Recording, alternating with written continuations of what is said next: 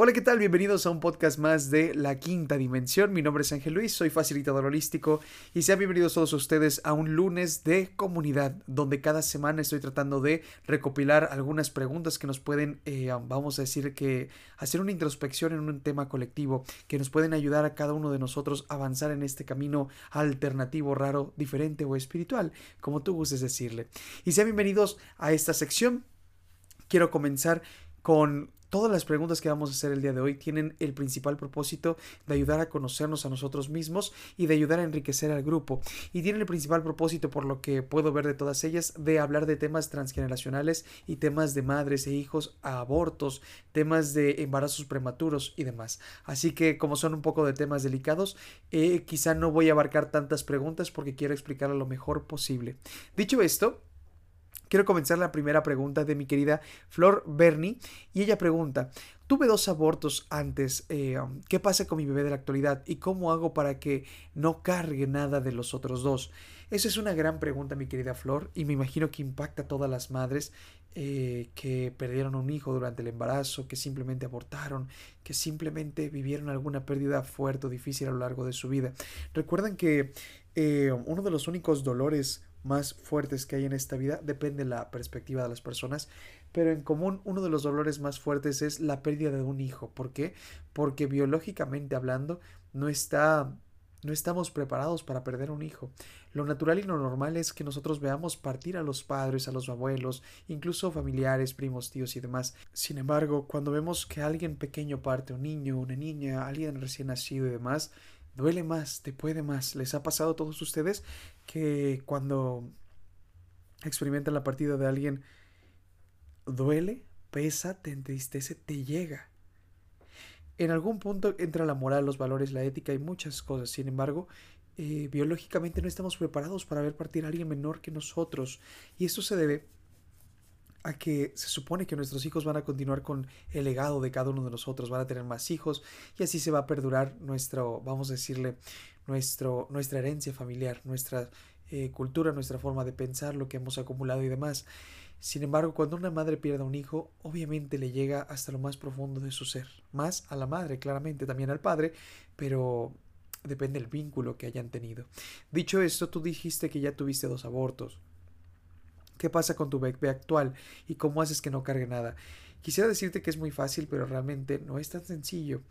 Eh, la primera sugerencia a todas las madres o padres que me estén escuchando en este momento, todos los futuros padres en unos años, eh, es la siguiente. Los abortos, las pérdidas de los hijos durante el embarazo no están no están fuera de lo común como yo me imaginaba, quizá en ese paradigma que yo estaba viviendo y demás. Eh, um, es por ello que recuerden que el embarazo funciona como un efecto espejo. Nueve meses dentro de la madre y nueve meses eh, para preparar la cuna simbólica que es el estómago, por así decirlo, de la mamá. Dicho esto, la sugerencia es que esperen 18 meses de ser posible para antes de volver a intentar tener un hijo. No me refiero a las relaciones sexuales, es maravilloso. Me refiero a 18 eh, meses para intentar nuevamente tener un hijo. Porque si lo tienen en estos 18 meses, no es una regla general. Eh, ya me imaginé que habrá, habrá, personas que dicen que no cumplen la regla y demás, pero bueno. Eh, um, los 18 meses, si lo tienen eh, durante este periodo, es como si se programara en su inconsciente un proyecto sentido, un proyecto sentido llamado el hijo sustituto o el hijo reparador. Este tipo de proyecto sentido me habla de un hijo que viene a sustituir la pérdida del anterior porque no, no se dio, porque murió, porque abortaron, por mil y un motivos, entonces viene a reparar al hermano y con el tiempo estos hijos no se sienten ellos mismos, sienten, que están robando una personalidad de alguien más, sienten que, que no son ellos en pocas palabras. Por lo tanto, la primera sugerencia es que esperen 18 meses. La segunda sugerencia que le puedo hacer es que madre y padre trabajen con la pérdida, porque a pesar de que lo hayan hecho conscientemente el aborto, Conscientemente lo hicieron, maravilloso, sus razones válidas y buenas tendrán, porque nada más ustedes saben por qué es lo que están pasando y nada más ustedes saben su mente. Dicho esto, eh, a pesar de todo ello, el cuerpo lo siente, biológicamente y emocionalmente se plasma y se graba esa memoria de aborto en todo el árbol transgeneracional.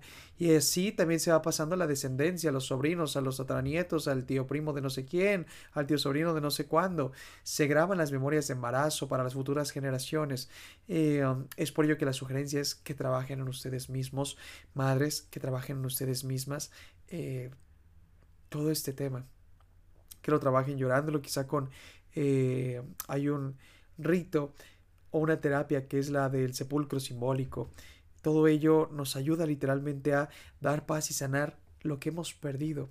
Eh, claramente que lo trabajen con terapias, con liberaciones emocionales, un trabajo bien hecho antes de, en mi sugerencia, sé que la mayoría de las personas lo hacen simplemente ya, eh, um, pero la sugerencia es que traten de, de sanar lo más posible, de liberarlo, de, de expresarlo, de llorarlo y demás, porque como en la mente todo es aquí y todo es ahora, es como si por mucho tiempo estuvieran viviendo todos los días esa pérdida de ese hijo.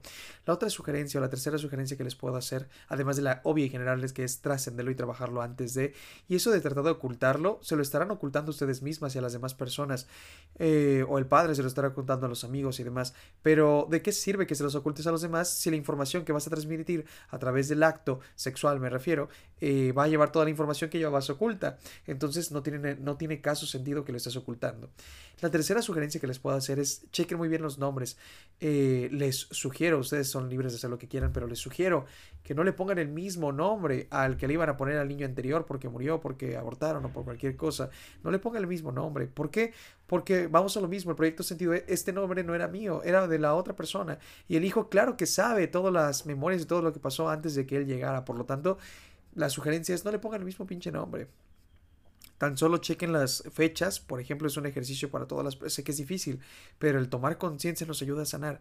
Chequen las fechas, si es que alguno de ustedes ha tenido alguna pérdida de más de los hijos mediante el aborto, mediante muertes eh, antes de nacer, embarazos de alto riesgo y demás, y de algún hijo o hija que sí se haya logrado. Chequen la fecha en que coincide, cuándo iban a ser el anterior niño, eh, cuándo iban a nacer, eh, cuál fue la fecha de, muerte de estos niños y demás, y chequen si resuena con la fecha de sus hijos actuales. En algunos casos, no me atrevería a decir en la mayoría, pero en algunos resonarán con el hijo que, que sí se logró. Y eso es porque el inconsciente quiere traerlo de vuelta. De ahí nos vamos a la psicosomática, eh, un poco de tema de cáncer materno, eh, perdón, cáncer de mama, que bueno, también se puede decir cáncer materno, porque de ahí es una gran rama del por cual surge este cáncer. Eh, um, sin embargo, eso ya es tema de psicosomática y ya lo charlaremos quizá en otro podcast eh, de los días viernes, que es un poco más para agarrarnos a los temas extensos. Dicho esto, eso es lo que te podría decir, mi querida Flor de Berry. Eh, lamento tu pérdida. Sin embargo, gracias por compartir esta pregunta con toda la comunidad. Después, mi querida Morba eh, Buitragos, Norma Buitragos, ella pregunta, mis dos hijas nacieron prematuras, ¿puedes explicarme con todo gusto? Eh, se puede deber a demasiadas razones, demasiados eh, factores del por cual una persona decide nacer eh, prematura, pero recuerda que nada es un accidente, nada es coincidencia y partiendo de este punto, una de las razones por las cuales los niños o las niñas se adelantan es porque quizá querían resonar con algún ancestro, querían resonar con algún cierto tipo de miembro del árbol familiar y demás para cargar con sus historias, con sus creencias, con sus cuestiones negativas y demás, porque se dice que todo esto ya lo acordamos. Una cosa es de que ya lo hayamos acordado y otra cosa es de que ustedes también pueden influir en ello. ¿A qué me refiero? Quizá eh, el hijo ya quería nacer porque vivía un entorno muy duro dentro de la panza de la madre, sus emociones, eh, su alimentación, sus creencias, las perspectivas de la vida. Obviamente el hijo, aunque todavía no nace, pero es consciente de todos estos factores. Por lo tanto, quizá era mucho estrés, mucha densidad de la que sentía dentro, que es lo que quiere hacer, salir lo más rápido posible de ese caos, por así decirlo, de emociones combinadas con creencias y vivencias o perspectivas de la vida. Otra eh, cuestión por la cual quizá puedan nacer prematuras es para no sonar con nadie en el árbol. Quizá eh, la madre hizo un trabajo de espiritualidad, de introspección y demás. Y bueno, antes de que naciera el hijo se dio cuenta que ya no tenía que pasar por esas lecciones. Por lo tanto, se adelanta el embarazo porque así no va a resonar con las fechas de nacimiento de las otras personas. Y hablando de fechas de nacimiento, también me lleva el tema de numerología. Quizá el hijo, si nacía a los nueve meses más o menos, eh, unos días, eh, quizá iba a tener una misión de vida en específico, con una numerología diferente, una personalidad diferente por obvias razones. Eh, y bueno, el hijo quizá a veces necesita otro tipo de, personalidad, otro tipo de manera de ver la vida, eh, una diferente misión de vida. Por lo tanto, decide eh, cambiar su día de nacimiento incluso meses antes. He recibido muchos comentarios de personas que nacen el, a los seis meses. para mí es sorprendente todo ello. Y bueno, eso es lo que te podría comentar. Eh, también puede ser por temas de numerología, por temas de árbol transgeneracional, para resonar o no resonar, o por el caos que se vive dentro de la madre, o incluso en algunas cuestiones porque el hijo ya siente que ya es momento. Eh, te recomiendo mucho leer el libro de Helen Wambach, que se llama Recordando Vidas Pasadas. No me acuerdo si ya se lo recomendé, pero se los sugiero mucho porque nos habla de ese tema de introspección. Entonces, mi querida Norma eh, te podría decir ese comentario de respondiendo a tu pregunta. Después, mi querida Blanquita, ella me pregunta. Ese es, ese es un comentario muy chistoso. Yo tenía una pareja y conocí a otra persona estando con la primera persona. O sea, no sé si engañó a su pareja, pero bueno, aquí no pasa nada. Y como su nombre es un seudónimo, no pasa nada. Dice, ambos son, o sea, mi expareja y la otra persona, eh, son del mismo día, mismo mes y mismo año. O sea, tenían la misma pinche fecha de nacimiento. Y ya, para comentario extra, dice, elegí al segundo y ahora no estoy con ninguno. bueno, mi querida Blanquita, lo siento por tus dos pérdidas. Qué malo que no se dio con uno o con el otro. Pero bueno, tu pregunta eh, que haces, o más bien tu comentario que haces, es muy interesante y a todos ustedes eh, les recomiendo que hagan este ejercicio. Chequen cuántas de sus exparejas cumplen años el mismo día o el mismo mes. El año es irrelevante eh, sí nos dice algún cierto tema, pero ese ya es cuando nos llevamos como 20 años con la pareja y ahí hablamos de otro tipo de temas. Pero bueno, eh, la fecha de nacimiento, si es que se parece con la de nosotras anteriores exparejas, no, pues que la novia actual, el novio actual tiene tal fecha y el anterior también cumplía tal fecha y el otro tres días antes, el otro tres días después, el otro cuatro días después es como en algún punto traer a la misma persona. Lo que hacemos es que no estamos terminando de soltar a la persona y nosotros volvemos a traer a la primera persona que nos enamoró, que nos gustó nuestro primer amor, nuestro mayor amor, el amor más salvaje, etcétera, etcétera o el que nos revela más cosas de nuestro inconsciente. Ahí vienen las famosas relaciones tóxicas, las famosas, las famosas revelaciones de es que no lo puedo dejar, es que tu inconsciente es el que no lo puede dejar. ¿Por qué? Porque está cumpliendo un propósito, te está reflejando a tu padre que se fue, te está reflejando los maltratos que estás permitiendo, quizá te está enseñando una lección de vida eh, que la madre te lastimaba y demás, y bueno, tienes que aprender a poner límites con esta persona, ¿no?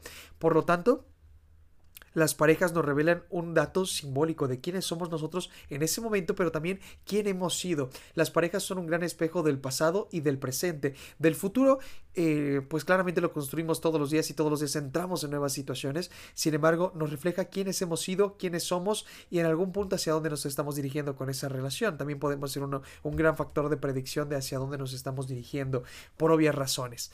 Entonces, eh, es muy interesante tu caso. Y la, el caso de muchas personas me imagino que es lo mismo. Puede ser que cumplan años el mismo día o el mismo mes, o también por fecha de gestación o, fecha, incluso de, muerte.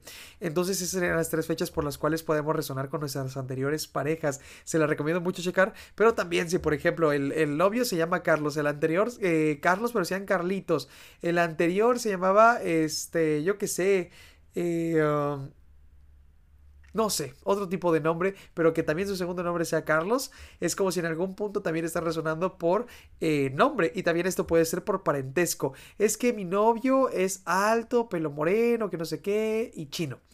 Eh, bueno, pero es que mi anterior expareja también era prácticamente la misma persona.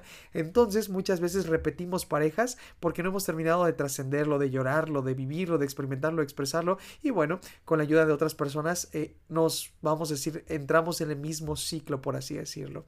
Incluso hay algunas personas que quieren cambiar a los otros físicamente hablando emocionalmente es un trabajo muy extenso, pero físicamente, ay, y si te cortas el cabello así, y si te pintas el cabello, el cabello de otro color, checa sus anteriores exparejas, chécalas, a ver si no te está poniendo igual que la anterior o la anterior. Y después de pasar de este chisme, vamos a, a continuar con la última pregunta de este lunes de comunidad. Y pregunta mi querida Ame. ¿Qué pasa con los gemelos? Este nuevamente es un tema transgeneracional. A mí me encanta el tema transgeneracional. Pregunta mi querida Ame que qué es lo que sucede con los gemelos. En ese tema, Les podría decir a todos que los gemelos representan obviamente que vienen dos, pero también pueden ser unos cuates, eh, trillizos y cuánta cosa. Cuando se vienen más de o se vienen a partir de dos personas en el embarazo y demás, ¿qué es lo que representa?